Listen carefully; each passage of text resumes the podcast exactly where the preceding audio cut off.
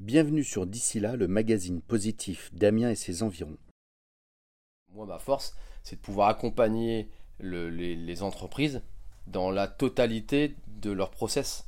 Alors, pas dans la, dans la partie technique, euh, parce que toi, il y a le CTCPA juste à côté, ils font ça très très bien.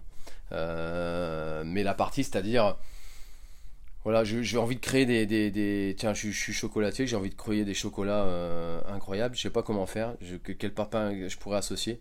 Moi, je peux te dire, bah, je sais pas, moi, tu peux prendre du fruit rouge, ça marche bien avec le géranium rosa. Le géranium rosa, c'est un géranium endémique de la Réunion, ça a le goût de ça, marche très bien avec les fruits rouges.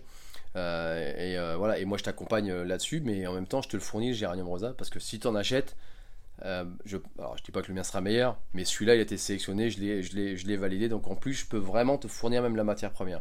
Donc tu vois, tu, la boucle est bouclée, ça me permet d'avoir un vrai accompagnement en, ayant la maîtrise euh, après du sourcing. Parce que tu vois, si j'accompagne un fabricant ou un restaurateur en lui disant ah, tiens je t'ai fait une recette, je te fais une carte, je te fais un menu et à la fin euh, les matières premières en fait il fait ce qu'il veut et que il, me, dit ouais, finalement ça n'a pas le goût de quand tu es venu et que tu l'as fait bah oui forcément c'est enfin je ne vais pas refaire l'histoire, mais euh, on sait très bien que dans, les recettes, le, plus important, c'est les matières premières. Le savoir-faire, c'est super important. Enfin, là, on parlait de chocolat, par exemple. Euh, il y a chocolat et chocolat. je veux dire, quand tu utilises un très grand chocolat, euh, déjà à la base, as déjà un super.